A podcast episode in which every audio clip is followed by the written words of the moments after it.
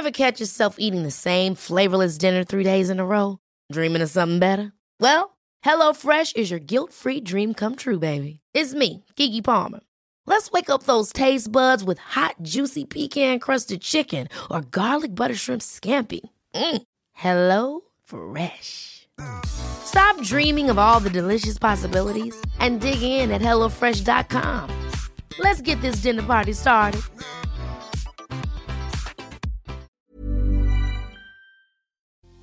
La persona controlada es la única que no sabe que está siendo controlada. ¿Quieres saber si tú estás en esta posición y tu pareja te controla? Hoy te voy a compartir las 5 señales para que sepas si tu pareja te controla o no. Así que por favor, ponte cómodo, ponte cómoda porque ya estás en terapia. Hola, ¿qué tal? Yo soy Roberto Rocha, psicoterapeuta, y estoy muy contento de tenerte por acá como todos los lunes con un tema bastante interesante. Y antes de empezar con él, te recuerdo, si todavía no eres parte de En Terapia Plus, en donde cada mes vas a tener un nuevo audio taller para escucharlo las veces que lo necesites. Es material inédito, solamente lo vas a poder encontrar allá. Ya empezamos con el taller de confianza personal. El que sigue tiene que ver con el tema de cerrando ciclos y así nos vamos mes con mes con un nuevo audio taller. Si quieres ser parte de En Terapia Plus, ve a mi página www.robertorocha.com.mx y ahí vas a encontrar toda la información. Hoy te voy a mostrar cuáles son estas cinco señales sutiles que te van a ayudar a entender si estás viviendo control dentro de tu relación. La primera de ellas es la comunicación constante. Sí, parece que se preocupa muchísimo por ti, todo el tiempo te está hablando, te está mandando mensajes, cómo estás, cómo te ha ido, ya comiste, ya te vas a dormir, ya te despertaste, corazoncito bello, y todo se ve muy bonito porque pareciera que es muy atento, muy atenta pero en realidad lo que quiere es mientras yo más ocupado o ocupada te tenga en el teléfono, mandándome mensajes o contestando mis llamadas, pues hay menos probabilidades y posibilidades de que estés hablando con otras personas, porque obviamente estás hablando conmigo. Y, y vaya que en muchas relaciones en un inicio se da esta situación de las constantes mensajes y quiero saber de ti, quiero estar contigo. Aquí en esta situación en particular de la gente controladora, tiene, tiene mucho más que ver con este miedo de que conozcas a alguien más, de que te enamores de alguien más, de que ya no quieras estar conmigo. Por eso me hago tan presente en tu vida, estoy tan ahí para que no te olvides de mí, para que siempre estés al pendiente. Y aunque vaya pasando la etapa de galanteo, que es donde te digo que es común que las personas estén en mucha comunicación, estas personas controladoras se van a mantener ahí precisamente por este miedo de que tú vayas a conocer a alguien más. Además de la información que están sacando, porque yo ya sé a qué horas te duermes, yo ya sé a qué horas te desconectas de tu celular, porque yo ya sé eh, cuánto te tardas para contestarme un mensaje. Yo sé que, me, que, no sé, timbra dos veces y me contestas, pero en esta ocasión timbró tres veces. Así que algo raro, algo malo está pasando. Yo sé que siempre te acuestas a las 11 y dejas tu celular como a las once y media después de que nos mandamos nuestros mensajitos y besitos de buenas noches, pero hoy te conectaste a las 12 de la madrugada. ¿Qué onda? O sea, ¿qué pasó? ¿Qué está sucediendo? ¿Qué estás haciendo diferente? ¿Y por qué? Porque si algo diferente está pasando, entonces probablemente esta persona o me deje de creer o esté conociendo a alguien más o, no sé qué vaya a pasar, así que necesito saber todo, necesito estar muy presente y por eso estoy en una constante comunicación contigo. Punto número dos, hace vínculos fuertes con tu familia y con tus amigos. Yo sé que esto es algo que a lo mejor todos dijéramos, qué padre, qué bonito, que se lleva súper bien con todos mis amigos, que se lleva súper bien con mi mamá, con mi papá. Híjole, hasta se van solos, ¿no? Que fueron a cenar o que fueron a comer o que mira con mis amigos se juntó desde muy temprano y ayudó para no sé qué tantas cosas. Y llega un momento en donde dices, qué chulo, qué bonito, pero también llega otro en donde dices, oye, este, e, es mi mamá, oye, este, son, son mis amigos, ¿no? Y, resulta que tú ya, aunque era tu grupo de amigos, con quien más se emocionan cuando llegan ya no es contigo, sino con tu pareja, porque algo trae, porque algo llevó, porque algo quiere mostrar, porque quiere compartir que realizó tal cosa, porque habla de ti como si fueras la cosa más grandiosa del mundo mundial, porque enfrente de los demás te hace regalos impresionantes, pero que toda esta espectacularidad sucede y solo sí están los demás. Cuando tú estás solo, sola, cuando no se va a postear en redes sociales, no, no sucede lo mismo. O sea, siempre va a pasar hacia los demás. ¿Por qué? Porque va a buscar generar estos vínculos fuertes. ¿Con, ¿Con qué intención y con qué motivo? Con dos motivos. El primero es que el día de mañana cuando tú y yo tengamos un problema y tú quieras hablar con ellos y quieras decirles, oye, ¿sabes qué? Es que Juanito, Juanita se está comportando muy raro, me está tratando de esta forma, es que fíjate que no me están gustando estas actitudes. Tu papá, tu mamá, tus amigos te van a decir, ¿cómo? ¿Él? ¿Ella? No es posible, claro que no, es una persona súper buena, es alguien que te mereces, o sea, arreglen sus cosas, yo no creo todo lo que me estés diciendo porque yo tengo otra perspectiva de él, yo tengo otra perspectiva de ella. ¿Qué se ganó durante todo este tiempo con esos regalos, con esos detalles, con esa imagen que quiso impregnar a los demás, pero con esa intención? ¿Por qué? Porque a lo mejor incluso yo hablo con ellos porque nos peleamos, ¿sabes? Nos peleamos el día de hoy y yo hablo con tu papá y te digo, mire, señor, ¿sabe qué? Me peleé con su hijo, me peleé con su hija, ya sabe cómo es, ya sabe cómo se comporta, yo traté de hacer las mejores cosas, pero por favor, ayúdeme a que recapacite, ayúdeme a que volvamos, fíjese que yo estoy muy preocupado por él y por ella, ¿no? Y como ya hay vínculos tan fuertes, estas personas, ya sea tu familia o ya sea tus amigos, se sienten comprometidos con él o con ella, por ende, le ayudan o tienen esa lealtad con esta persona en lugar de tener la lealtad contigo. Objetivo número dos de estos vínculos fuertes es que el día de mañana, como yo conozco tanto a los demás, como yo ya hablé con tu papá, como ya hablé con tu mamá, como ya he salido con tus amigos, yo los conozco bien. Y yo sé que hay cosas que dicen a tus espaldas. Y yo sé que tu papá quiere más a tu hermano o a tu hermana que a ti. Y yo sé que tu mamá a veces no te hace caso y piensa que estás chiflado, que estás chiflada. Yo ya sé que Juanita, la que tú dices que es tu mejor amiga, tiene otra mejor amiga que le importa más y que a final de cuentas el día de mañana si tuviera que elegir te aseguro que no sería por ti.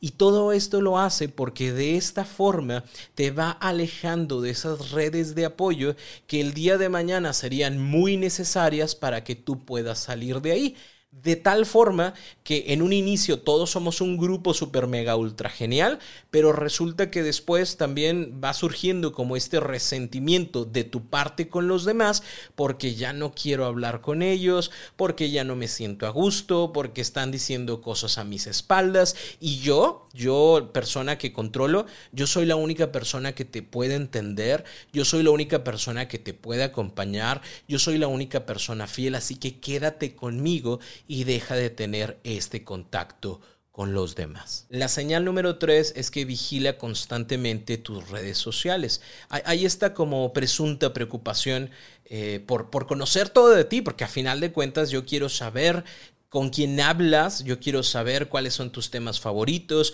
yo quiero saber eh, qué es lo que observas en redes sociales. Es más, ¿qué te parece si nos sentamos a ver tu TikTok, a ver qué te aparece? Vamos a sentarnos a ver tu Twitter, a ver con quién escribes o a ver qué sigues. Vamos a meternos a tu Facebook y explícame quiénes todos y cada uno de las personas que están ahí y por qué las tienes agregadas y desde cuándo las tienes agregadas y por qué esta persona está agregada si es la amiga de tu expareja, como que por qué la tienes ahí? Y, se va metiendo cada vez más, eh, empezando a generar estas manipulaciones, ¿no? En donde, pues, préstame tu celular o pásame tu contraseña, porque a final de cuentas, quien no es condenada, pues no tiene nada que temer. Préstame tu celular. Es más, yo te presto el mío. Obviamente, cuando te dice yo te presto el mío es porque cinco minutos antes ya borró todo lo que tenía que borrar y te lo presta como en este gesto de para que veas que puedes confiar en mí y para que veas que yo no le tengo miedo a nada, tú sí le tienes miedo a algo y tú estás escondiendo algo, así que por favor, dame tu celular, pásame tu contraseña,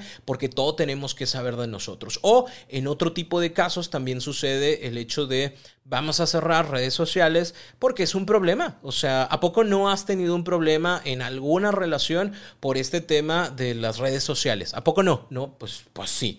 No, pues yo también. Así que, ¿qué te parece si los dos lo cerramos? Nadie tiene redes sociales, no tenemos por qué poner nuestra relación a la vista de los demás, ¿no? Si alguien quiere conocer de ti o si alguien quiere conocer de mí, que venga y que me pregunte o que observe lo que ya hay, ¿no? Y tú dices, sí, pues tiene sentido, déjame lo cierro, pero, oh, sorpresa, la otra persona tiene una red social o tiene varias redes sociales, no las pone con su nombre, pero él sigue interactuando con las otras personas. Tú ya no lo vas a hacer porque ya no hay posibilidades o ventanas de que otras personas te conozcan, vengan a tu vida, se den cuenta de quién eres y, que se enamoren de ti. El mayor miedo de la persona que controla es perder a la persona que quiere o a la persona de la que se obsesiona. No puedo poner aquí la palabra amor porque el, que ama respeta la, la vida del otro, ¿no? Entonces aquí es más como esa obsesión de no quiero perder esto, de me gusta tanto, lo disfruto tanto que quiero que se quede conmigo así como está. Es como si tú metieras un mono de nieve en diciembre a tu refrigerador, a tu congelador y quisieras que se mantuviera así para siempre, aunque fuera verano, ¿no? Es lo mismo que hace una persona que controla, es yo te quiero tener siempre así a como a mí me gusta y de esta forma, quitándote redes sociales, estando tan al pendiente de lo que tú haces, que escribes y tienes contacto con los demás, pues minimizo las posibilidades de que te pueda perder por ese medio. Ever catch yourself eating the same flavorless dinner three days in a row? Dreaming of something better? Well, HelloFresh is your guilt-free dream come true, baby. It's me, Kiki Palmer. Let's wake up those taste buds with hot, juicy pecan crusted chicken or garlic butter shrimp scampi. Mm. Hello Fresh. Stop dreaming of all the delicious possibilities and dig in at HelloFresh.com. Let's get this dinner party started.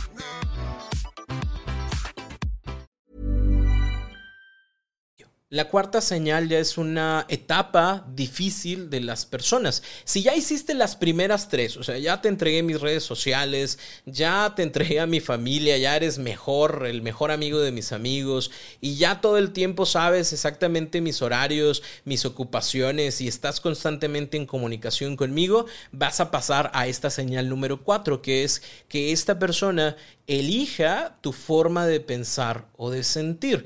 Y suena raro porque pues cada uno de nosotros elige qué pensar y qué sentir. Nadie más viene a decirte qué pensar y qué sentir. Pero en este tema del control, las personas... Eh, eh, te quieren mucho, entre comillas, es como siempre estoy contigo, todo hago por ti, todo tienes conmigo, yo soy la única persona en la que puedes creer, en la que puedes confiar, en la que te puedes ayudar, la que te va a soportar, que pues vas creando como esta lealtad negativa, ¿no? En donde si tú me dices que lo que pienso está mal, pues está mal. En donde si tú me dices que me equivoco, te creo que me equivoqué. En donde si tú me dices que no debería de sentirme de tal forma, pues no debería de hacerlo así. Es más, estoy llorando, pero no debería de llorar porque tú dices, ay, por favor, ya vas a empezar otra vez con tus chiflazones y luego me siento mal, y aquí es la palabra importante, me siento culpable por lo que pienso y por lo que siento porque no es lo mismo que tú pensarías o que tú sentirías. De tal manera que entonces yo me siento tonto, me siento tonta porque tomo esta decisión sin consultarlo contigo. Yo me siento culpable y me siento mal conmigo misma, conmigo mismo, porque hice algo y no sé cómo lo vayas a tomar tú. Aunque sea la cosa más simple y sencilla del mundo, como el hecho de, ah, mira, estábamos en la escuela, yo salgo a las 8 de la noche, mi última clase, pero resulta que el maestro se enfermó, no llegó, no va a venir y todos los del grupo del salón decidimos irnos a tomar, a comer un helado, una malteado, lo que tú quieras, ¿no? Y es como, híjole, no puedo ir porque si voy y si mi pareja se da cuenta de que no estoy en la escuela a las 8 de la noche como siempre debería de estar y estoy en otro lado, entonces está mal, o sea, se va a enojar, se va a molestar, algo va a pasar, vamos a tener un problema, yo me voy a sentir súper culpable, así que no, váyanse ustedes por la nieve, váyanse ustedes por la malteada, yo aquí me quedo, a las 8 pasa mi pareja por mí. Así de esas, es como si fuera este papá, mamá, regañón, regañona que tenemos así como internalizado y que no puedo salirme de lo que esa persona piensa o de lo que esa persona me ha dicho que está bien y que está mal, porque voy a tener muchas consecuencias negativas a la situación, ¿no? Y, y, lo peor de todo esto es que después del regaño, después de esta parte de sí, o sea, te fuiste con tus amigos, pero imagínate que algo te hubiera pasado. Imagínate, tú te vas a las malteadas te pasa algo, Dios no quiera, te atropellan, se te atora una nuez y te mueres, o algo te pasa, Dios no quiera, ¿con quién van a ir tus papás? ¿Con tus amigos o conmigo? Porque yo paso por ti a las 8 de la noche. O sea, Tú no estás pensando en mí, tú no estás pensando en la totalidad, tú no estás pensando en las consecuencias. O sea, eres una persona súper mega ultra egoísta que hace las cosas nomás porque se le antojan y ya, todo el mundo te tiene que seguir. Y si tú dices, pero es que tú la vez pasada te fuiste con tus amigos y habíamos quedado... Por eso, por eso pero yo soy diferente. Y te va a contar la de, o yo soy hombre, o yo estoy más grande, o mira, pero yo sí sabía dónde estaba, o es que yo soy responsable, o es que yo tengo carro, o es que yo gano mi dinero, lo que sea. O sea, la idea es hacerte sentir mal por lo que pensaste, hacerte sentir mal por lo que sentiste, y tú vas modificando tu forma de pensar y tu forma de sentir no ya a como tú pensarías y como tú sentirías, sino cómo pensaría y cómo sentiría mi pareja. Voy a hacer lo que yo creo que mi pareja haría para no recibir ese castigo o para no sentir esa culpa. Y lamentablemente de esta forma te conviertes en un objeto que secunda los pensamientos de la pareja. Y el punto número 5 es que va a verificar siempre lo que dices, ¿no? O sea, lo que dices es, es, palabra de Dios, es palabra, es ley y siempre va a estar verificando. De repente va a llegar a la reunión que dijiste que ibas a tener, se aparece afuera de tu trabajo a la hora que dijiste que salías, llega a esa cena familiar que le dijiste que tendrías, pero que todavía no lo van a invitar o la van a invitar porque pues todavía es como muy reciente la relación, ¿no? Y de repente llega y llega con algo y llega y saluda a todos. ¿Con qué intención hace todo esto?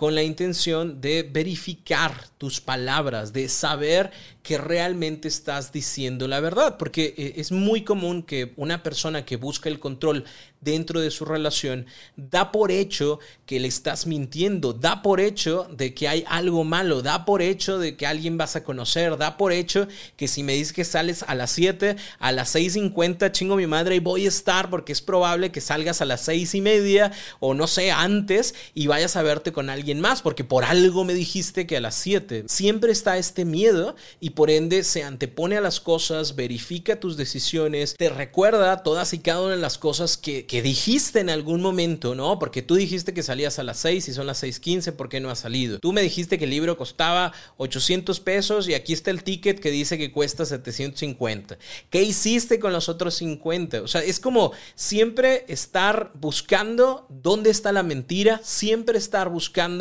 en dónde no cuadra lo que tú me estás diciendo, siempre es como, es que tú me dijiste que tenías una amiga que se llama Juanita que iba a, a la fiesta. Pues no fue, pero tú me dijiste que ibas a ir, o sea, ¿cómo de repente ya no va? Pues no fue, pues es que yo no te creo que una persona que haya comprometido, que se haya comprometido a ir, resulta que no fue, o sea, alguien aquí está diciendo mentiras. Y, y esto, volvemos al punto y quiero que quede muy claro, pareciera que es un tema de me importas, te quiero, quiero estar contigo, quiero que estés bien, me preocupas, pero no, es un tema de te controlo, quiero saber todo de ti porque mientras más sepa de ti, entonces mejor podré controlar las situaciones y mejor sabré si me estás mintiendo o no. Yo sí puedo mentir, yo sí puedo hacer cosas, tú no puedes. ¿sí? Tú, tú no puedes decir que vas a estar en un lugar y no estás, tú no puedes decir que vas a salir a tal hora y no lo haces, tú no puedes decir que esa persona es solo un conocido cuando es tu amigo, cuando es tu amiga, no puedes mentirme, porque si me mientes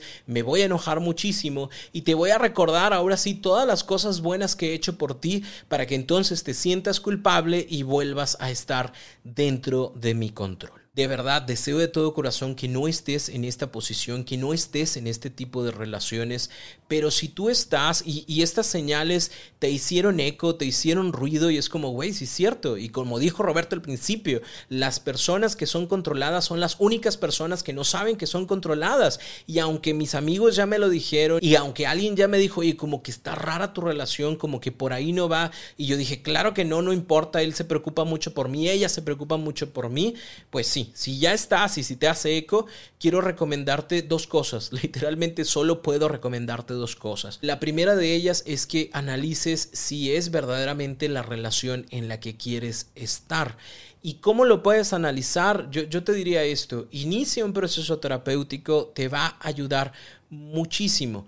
Porque mucha gente lo que hace es, es, compartirlo, ¿sí? O sea, de inicio lo que yo quiero es salvar la relación, ¿no? no está mal, pero yo me siento contigo y te digo, mira, ¿sabes qué? Yo creo que estas cosas no están bien, yo creo que esto no está funcionando, yo creo o me siento controlado, controlada.